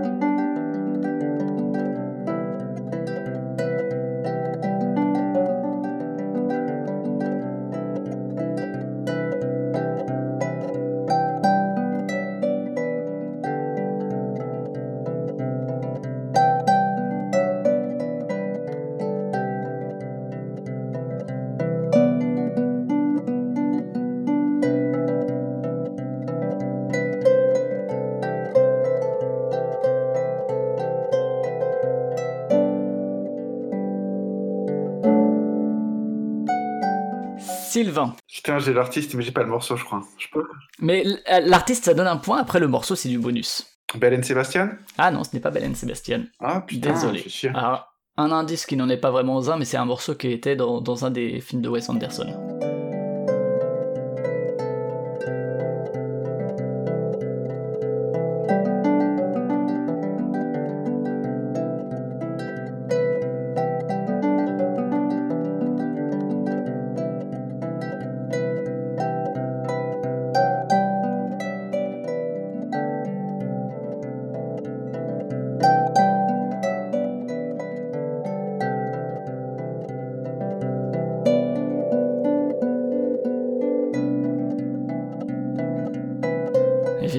Alors j'ai donné comme indice que au-delà du... Je crois que c'est dans la famille Tenenbaum qu'il y a ce, ce, ce morceau. Euh, j'ai dit que c'était dans les années 60, et j'ai mis Sarko. Et vous avez pas de réponse euh, Wazoo ou euh, Black Sad? Euh, pff, non. Euh, Non, Wazoo Ah, non plus ça va me saouler quand tu vas tu, tu- dire. tu vas nous le dire, ça va être évident. Allez, Euh, c'était Nico. Ouais, Nico.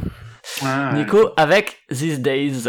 Voilà, et là c'était pas Ouais, de ouais, Amélie clairement. Guibou, c'était de Naomi SV. Voilà. Euh, si vous avez une idée de thème, hein, vous me le dites, mais euh, bon, euh, comme dire, ça m'étonnerait fort que, que vous trouviez, mais c'est jamais, c'est jamais. Donc on avait Jérémy Soul, Morrowind Main Theme, Claude François comme d'habitude et Nico These Days, mais encore une fois, si vous cherchez des points communs entre ça, il n'y en a pas. Enfin, ou bien il y en a, mais je les ignore. On va passer au quatrième, on est toujours à 1-0-0, et pourtant, hein, j'ai pas mis les trucs les plus difficiles, mais vous allez vous, allez vous rattraper, j'en suis sûr. C'est parti pour le quatrième.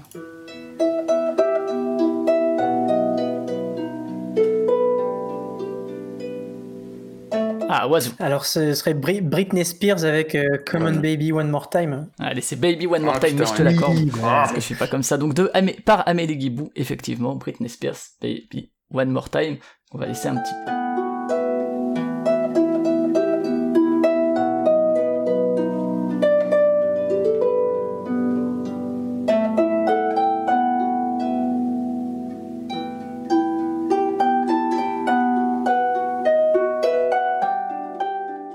Pour Baby One More Time de Britney Spears repris par Amélie Guibou. En tout cas, Maria Timor, si jamais euh, elle manque d'argent, elle peut ouvrir sa chaîne YouTube. euh, YouTube harpiste. Il y en a pas mal, bon c'est jamais des millions de vues, hein, mais bon. Enfin quoique si, il y en a qui sont des millions de vues. D'ailleurs on va passer à une chaîne qui a plusieurs centaines de milliers d'abonnés, et euh, ne répondez pas trop vite, c'est la cinquième, donc on est à 2-1-0, c'est parti pour le numéro 5.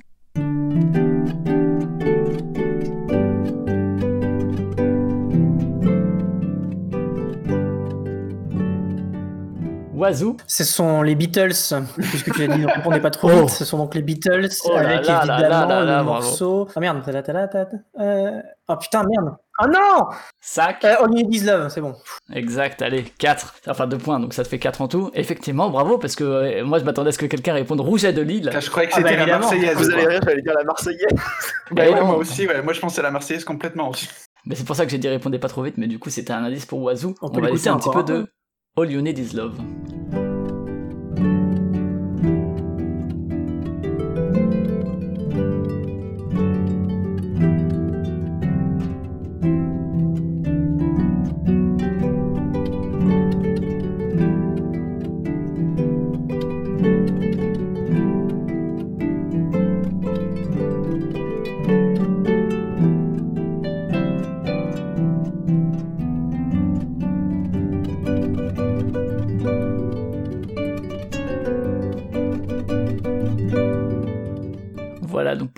Is Love. Alors là c'est la chaîne de Camille and Kennerly qui sont deux sœurs. Qui il y a beaucoup plus de mise en scène au niveau de l'habillage et tout. euh, voilà c'est beaucoup plus mise en scène. Elles ont beaucoup beaucoup plus d'abonnés avec des vidéos qui culminent à des millions de vues. Euh, voilà donc pour la cinquième. On est à 4-1-0. On passe tout de suite à- au sixième morceau.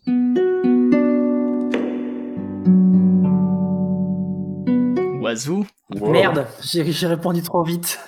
Tintin, tintin. Ah, Tintin, tintin, tintin, tintin, tintin. 4, 3, 2. Je vais dire Linkin Park et c'est Ah. pas du tout ça. C'est pas du tout Évidemment, Linkin Park, non. la honte. On va remettre. C'était la beauté de l'essai.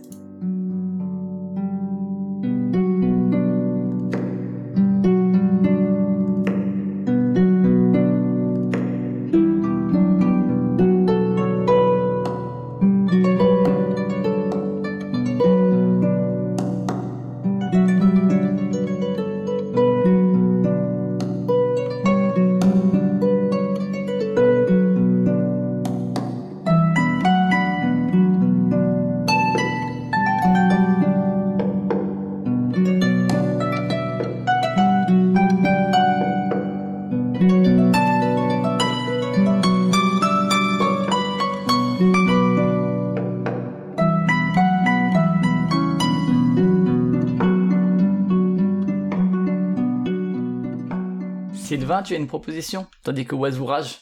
Alors, allez, je vais dire au hasard, je vais dire Metallica. Ah là là, incroyable, j'ai dit c'est du métal en grand, et c'est effectivement Metallica. C'est pour ça que j'ai C'était l'indice. Et bah écoute, ça marche. Du coup, t'as pas d'idée du morceau, j'imagine? Alors, je crois que pour euh, les souvenirs du bus, euh, quand j'étais au collège, je, je- comme ça, un truc qui me revient en tête, c'était Entertainment, ou je sais même pas comment ça se dit en fait, je sais même pas comment ça s'écrit. Non, que c'est c'est pas Entertainment, même s'il y a eu cette reprise aussi, euh, mais non, là c'était One. Ok, ouais, One. Ok. Et on entendait les petites tapes, c'est quand elles tapent sur leur harpe pour faire euh, le temps. Voilà, c'est aussi Camille et Kennerly. Donc, euh, donc voilà, Metallica One, félicitations, ça te fait un premier point, on est donc à 4 à 1, on a déjà entendu pas mal, on va donc passer au septième morceau, c'est parti.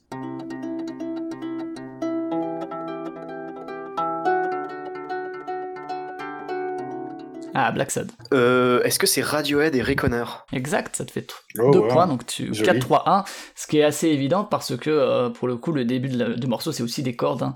Donc, euh, Oui, des, des cordes. euh, oui, voilà, enfin, jouer comme ça, oui, oui. ouais, ouais, donc euh, euh, assez. Je triche, c'est un des albums que j'ai le plus écouté de ma vie, je pense. Donc, euh. Eh bien, écoute, triche, euh, c'est pas vraiment de la triche, hein, t'as pas cherché sur Google et tout, là on peut pas, c'est bien. Allez, donc c'est parti, on relaisse un petit peu quand même.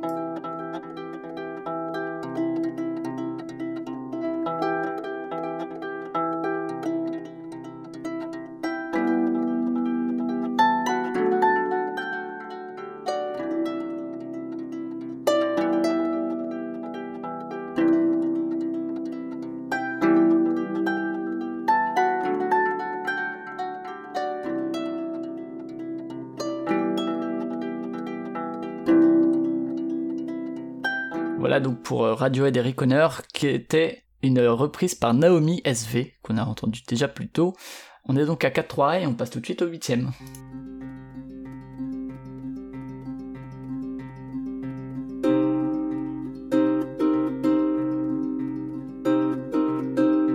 Wazoo, j'espère que t'as Oh t'as l'artiste? Oh mon dieu.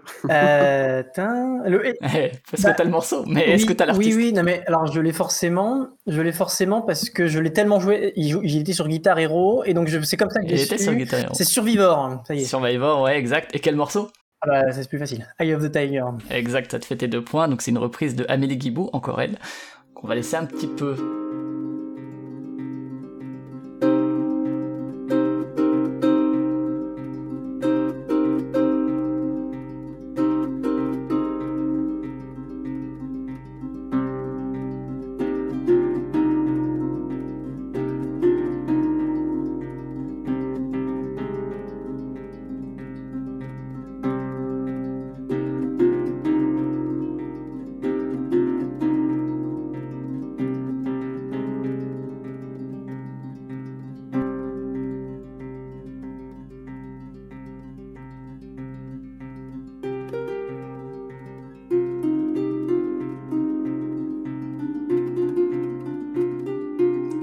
laisser arriver le début quand même du, couplet.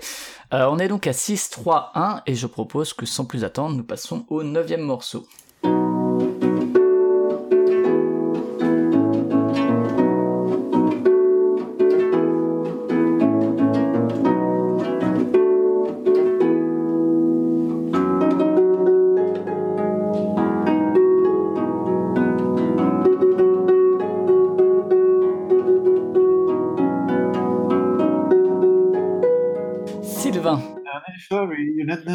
C'est les Spice Girls. c'est les Spice Girls, est-ce que tu as une idée du morceau Euh, what you really, really want? you 5, really, really want, comment ça s'appelle, c'est pas ça 4, Merde. 3, 2, 1, 0. Merde. C'était Wannabe. Ah bah ouais, Wannabe, bien sûr. Ok. Mais bravo, bravo, effectivement, ça te fait un deuxième point. On va laisser un petit peu de, de Wannabe des Space Girls, qui est aussi par Amélie Guibou, mais on l'entend au niveau du son, c'était une vidéo un peu plus ancienne.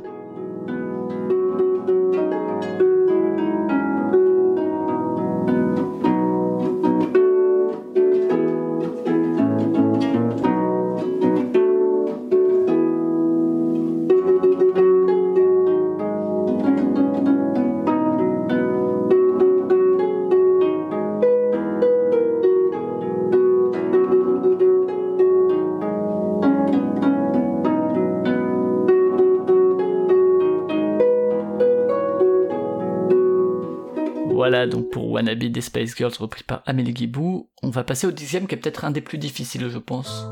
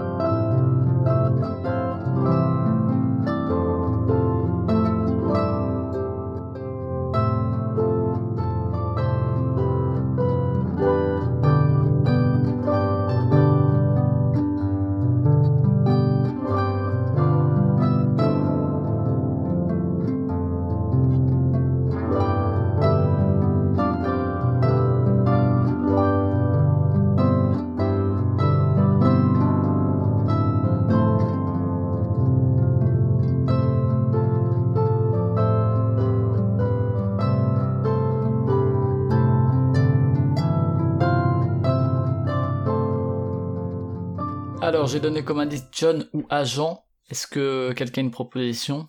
Non. Non. C'est le 20 pas. Black Sad non plus. Non. Non. C'est quoi le nom de John dans Pocahontas C'est John? Smith. C'est les Smiths. C'est les Smiths avec Asleep, mais euh, beaucoup moins reconnaissable, hein, beaucoup moins facile. Mais y attendez un petit peu, on est toujours donc à 6-3-2, et on va donc passer au 11e, qui sera un peu plus simple, je pense.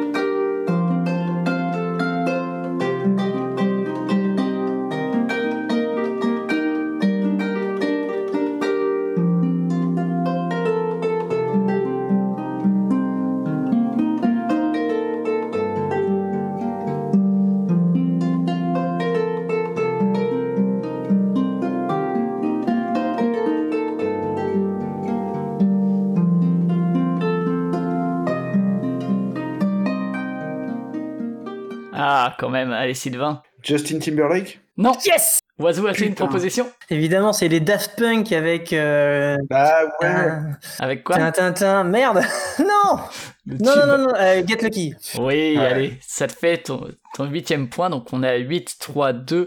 Effectivement, c'était Daft Punk avec Get Lucky par Amélie Guilbault. Les Smiths, c'était les, les deux sœurs Camille et Kennerly. Euh, on va s'arrêter avec Get Lucky. Le douzième, un des, je pense avec les Smiths, ça doit être aussi le plus difficile. Bon courage.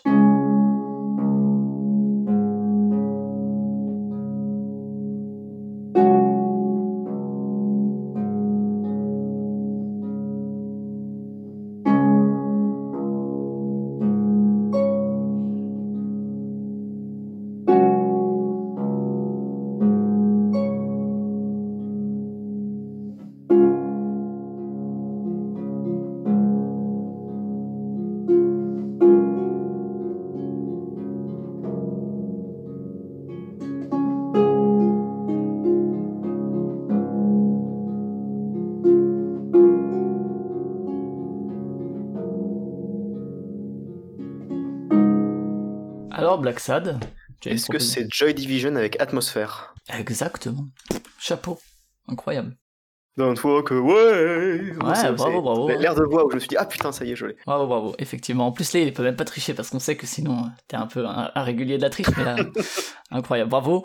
Euh, et là, donc, c'est de NG Plays Harp. C'est le seul morceau que j'ai d'elle, mais euh, voilà. Ça, te fait 5 points maintenant, Black Sad. T'es à 3 points derrière Oiseau, tout est encore possible. On va passer au 13ème. Le 13ème, c'est pas très difficile, la chanson est connue. Après, je sais pas si vous la connaissez, mais on verra.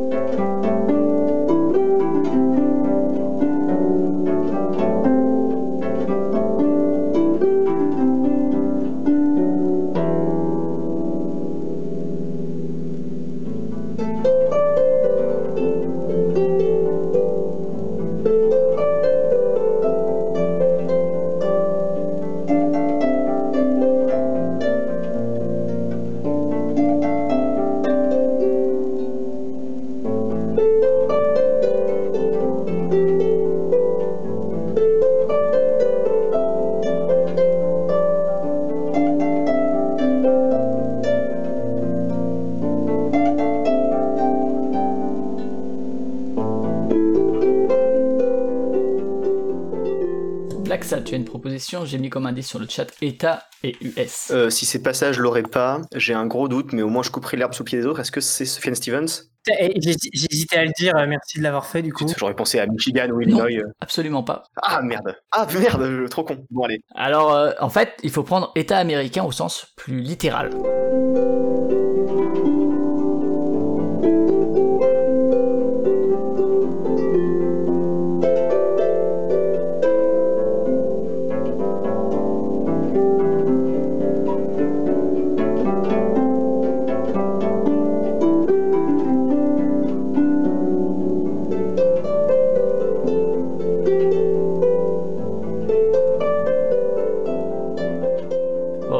Malheureusement. hein. On va pas. C'est bientôt fini de toute façon.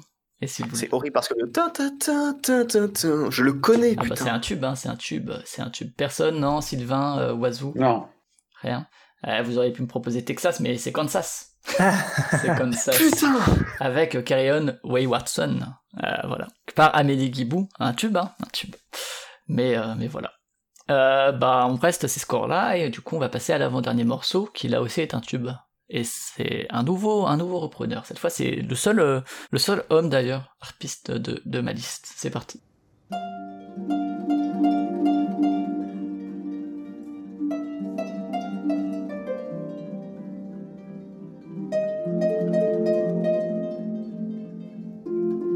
Oiseau. C'est évidemment Queen avec Bohemian Rhapsody. C'est exact, bravo. Ça fait que tu consacres ta victoire, hein, euh, et euh, effectivement, à moins que quelqu'un ait le thème, qui vaut 7 points, je le rappelle, mais, euh, mais bon courage. Euh, effectivement, Bohemian Rhapsody, donc là c'est Alexander Boldachev, euh, qui fait un peu plus de fioriture avec ses, sa harpe, et on va le laisser un petit peu.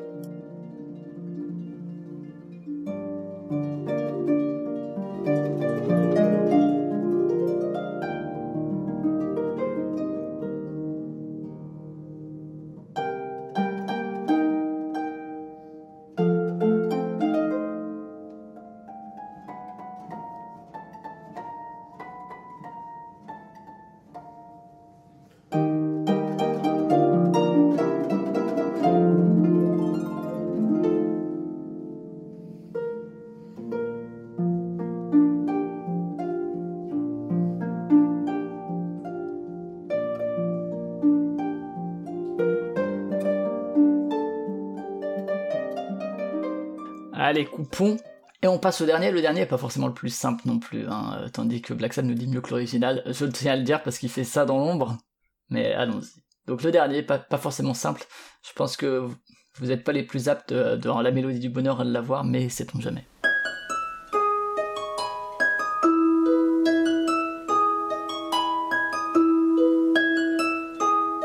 Ah, Black Sad, écoute. Si, quand même, c'est Joule. C'est pas Joule, non. Non C'est pas Joule. Putain, je pensais que c'était. Merde. Et non.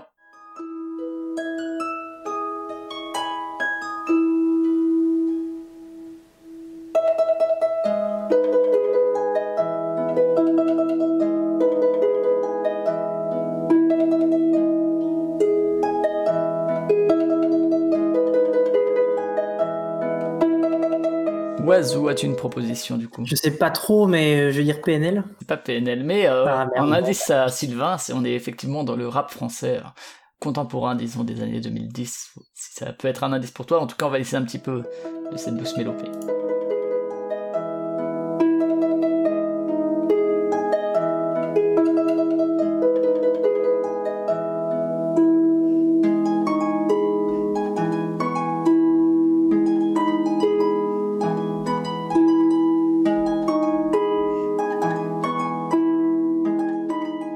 J'ai donné comme indice race ou mère ou police, et tu as du coup une réponse J'ai pensé à NTM du coup.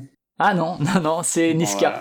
Niska, ouais. Avec réseau, c'était putain. C'était pas loin de Niska avec Réseau, effectivement. Euh, repris là aussi par Amélie Guiboud. Donc c'est une victoire de Oiseau qui a donc euh, 10 points face aux 5 de Black Sad et aux 2 de Sylvain. Mais peut-être Black Sad, tu as un thème en ayant entendu tout ça, mais euh, Attends. c'est le cas, ouais, chapeau. Euh, alors, euh, alors, je tente euh, vraiment au pif total. Est-ce qu'on est sur un truc qui touche au déplacement? Absolument pas. Non, non. Absolument pas. euh, Sylvain, pas de thème Euh, Covid. Non, non, non. Oiseau non plus, pas de thème, de toute façon, Je même pas. Non. Alors, euh, figurez-vous que ladder, c'est l'échelle. Hein et je me suis dit que comme à une échelle, on allait grimper dans les BPM. Voilà. Dans les BPM des morceaux originaux. Voilà, c'est pour ça que c'était très difficile à trouver. Oh, wow. Euh, on est avec euh, Morrowind à 75 BPM, donc j'ai trouvé un site qui recense tout ça. Ensuite, euh, Claude François 85, Nico euh, 93, euh, Baby One More Time Paris 93, et on monte comme ça petit à petit jusqu'au Niska avec 150 BPM. Voilà, c'était pas très trouvable, c'est pour ça que j'ai dit qu'il valait 7 points. Mais voilà, donc euh, j'espère que ça vous a plu cette petite harpe. On va donc pouvoir passer à la fin. Oiseau, tu nous passeras ton morceau de fin, mais avant ça, on va passer aux recommandations de fin d'émission qui peuvent être musicales ou non, et pourquoi ne pas commencer par exemple par Black Sad? Euh, ben, Une fois n'est pas coutume, euh, ou plutôt comme à chaque fois, je vais recommander un livre, euh, parce que grâce au nouveau confinement, même si ça pue la merde, et ben, au moins je me suis remis à lire, y compris des trucs qui sont pas pour les cours, et ça c'est bien. Et donc, ben, j'ai réussi à lire un petit pavé avant la fin du confinement. Là, j'ai lu du coup Homo Domesticus, sous-titré Une histoire profonde des premiers États, qui est un livre de James C. Scott, paru chez La Découverte en 2018, je crois, je sais plus, euh, 2017 peut-être. En tout cas, je sorti euh, deuxième moitié des années 2010 et rapi- rapidement traduit. James. Scott, donc c'est un euh, c'est un anthropologue et euh, chercheur en sciences politiques américain qui est un peu dans la même veine que beaucoup d'autres gens, dont dont le récemment disparu David Graeber, et qui voilà fait un petit peu une espèce d'histoire anarchiste des premiers États. Et euh, ce qu'il fait dans ce livre-là, c'est en fait revenir vraiment au, à ce qu'il appelle l'histoire profonde donc des États. Et c'est euh, donc il va, il, revient vraiment en fait à la sédentarisation et à la formation de l'État, quoi. C'est les tout premiers, les toutes premières cités-États mésopotamiennes. Même Comme si, le Kansas par exemple. si seulement. Non, justement parce que euh, les, nomades américains, ils, ils- en fait, ce qui montre un truc, très intéressant, c'est qu'en fait, la sédentarisation est plus une conséquence d'une crise qu'un truc du progrès, quoi. Ils montrent que la sédentarisation, ça a été une crise pour les êtres humains euh, et qu'en fait, ben, euh, les, chasseurs-cueilleurs, ils vivent dans une société d'abondance, ils travaillaient moins, et même de manière générale, ils montrent que la formation de l'État et la sédentarisation, en fait, ont été plutôt négatifs pour, par rapport à ce qu'on a pourrait appeler le progrès, quoi. On a dû plus travailler, on a dû vivre la coercition des États, et euh, c'est assez intéressant, c'est un livre qui est très engagé, très clairement, qui a été critiqué par beaucoup d'historiens et d'anthropolo- d'anthropologues et d'archéologues, mais qui est malgré tout hyper intéressant, qui montre en fait que euh, on peut vivre sans l'État et que l'État n'est pas une fin en soi, c'est pas pas logique l'État de base. Et on, peut imaginer quelque part, euh, il, fait, il fait aussi en fait tout du long un, un truc sur est-ce que finalement c'est nous qui avons domestiqué les animaux, les plantes, les céréales, ou alors c'est elles qui nous ont domestiqués? Est-ce qu'on n'est pas les esclaves de, des, des, des, des sociétés céréalières de, du monde dans lequel on évolue? Est-ce que quelque part, il fait des références à un autre livre à lui qui s'appelle s'appelle Zomia et où il parle de sociétés dans le sud-est asiatique euh, qui vivent en dehors des États. Près de 180 millions de personnes qui ne vivent pas par, par rapport aux États. C'est la en Belgique. fait, non, ouais, c'est le gouvernement qu'ils ont. ils ont un gouvernement maintenant, les Belges. Je sais. censuré les Belges parce qu'il est anarchiste en plus, donc je pense qu'il n'a pas une grande sympathie pour les rois. Euh, mais voilà, un livre super intéressant, euh, très inspirant mine de rien, qui est plutôt, qui est vraiment très intéressant, quoi, et que je recommande vraiment euh, si on est intéressé par, ben, par tout ce qui est cette pensée L'État et sa destruction. anarchiste. Et rappelle-nous le titre du coup Homo domesticus, qui avait été traduit par juste.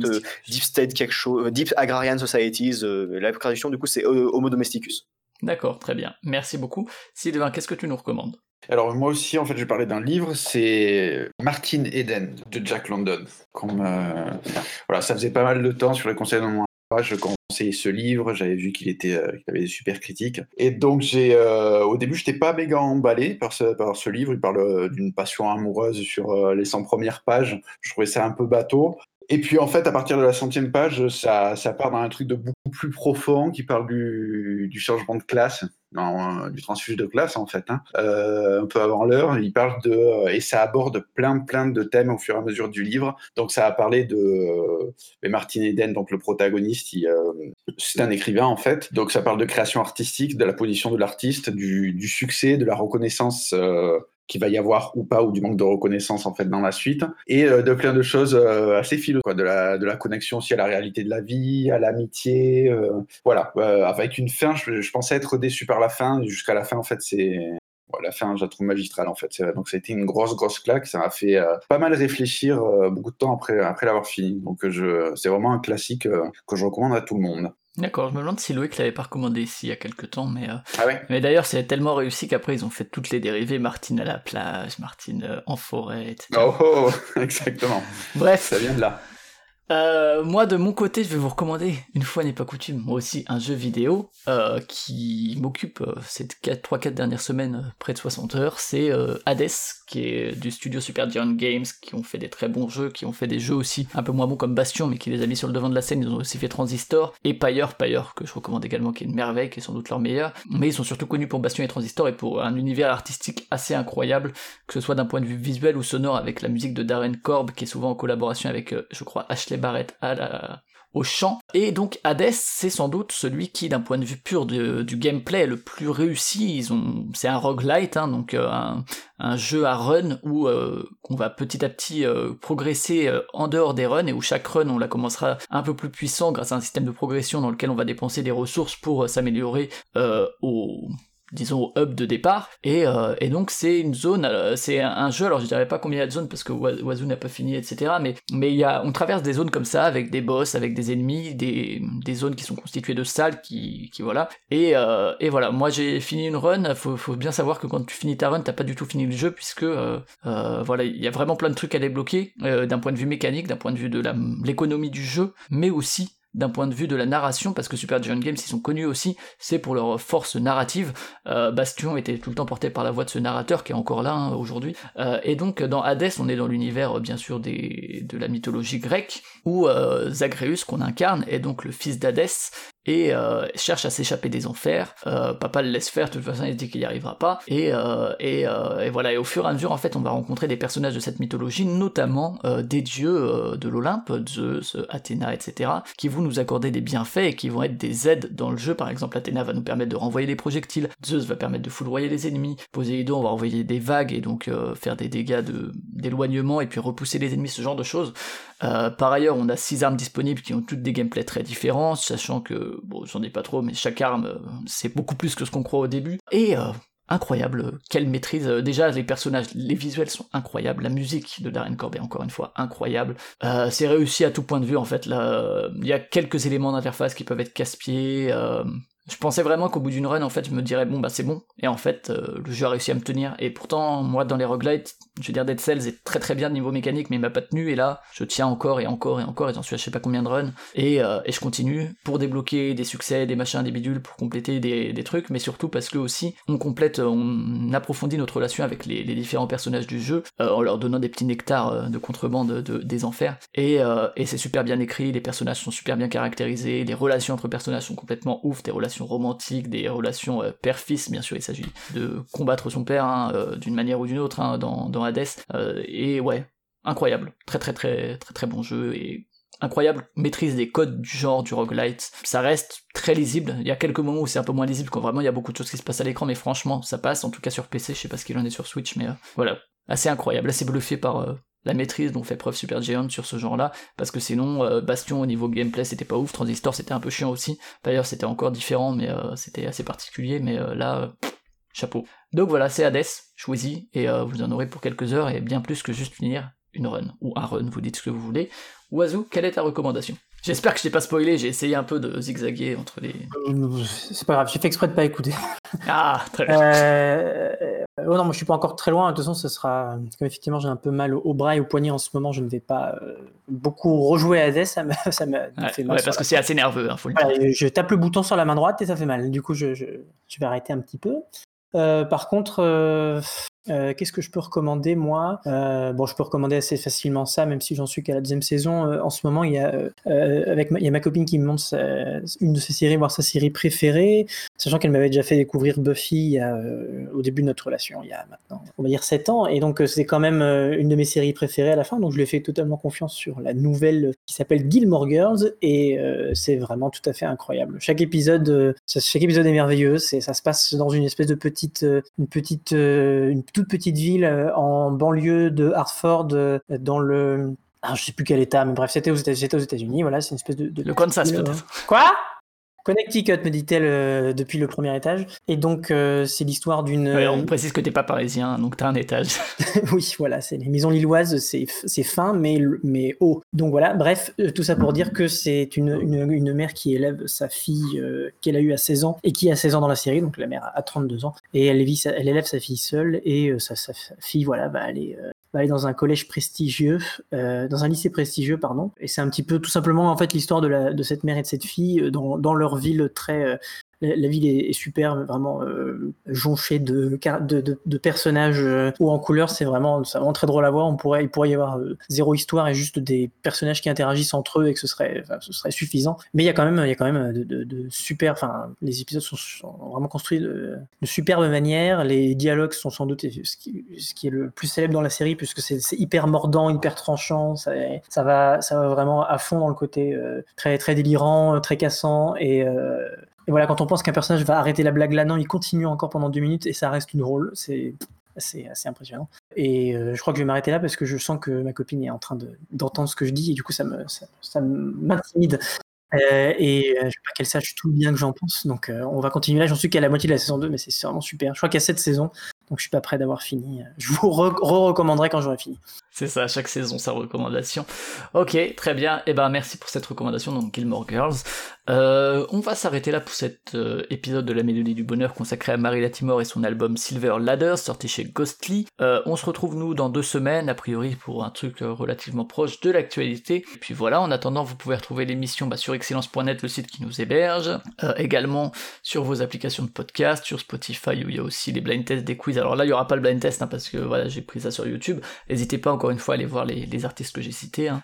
vous tomberez dans le YouTube game encore une fois de la harpe et la reprise à la harpe.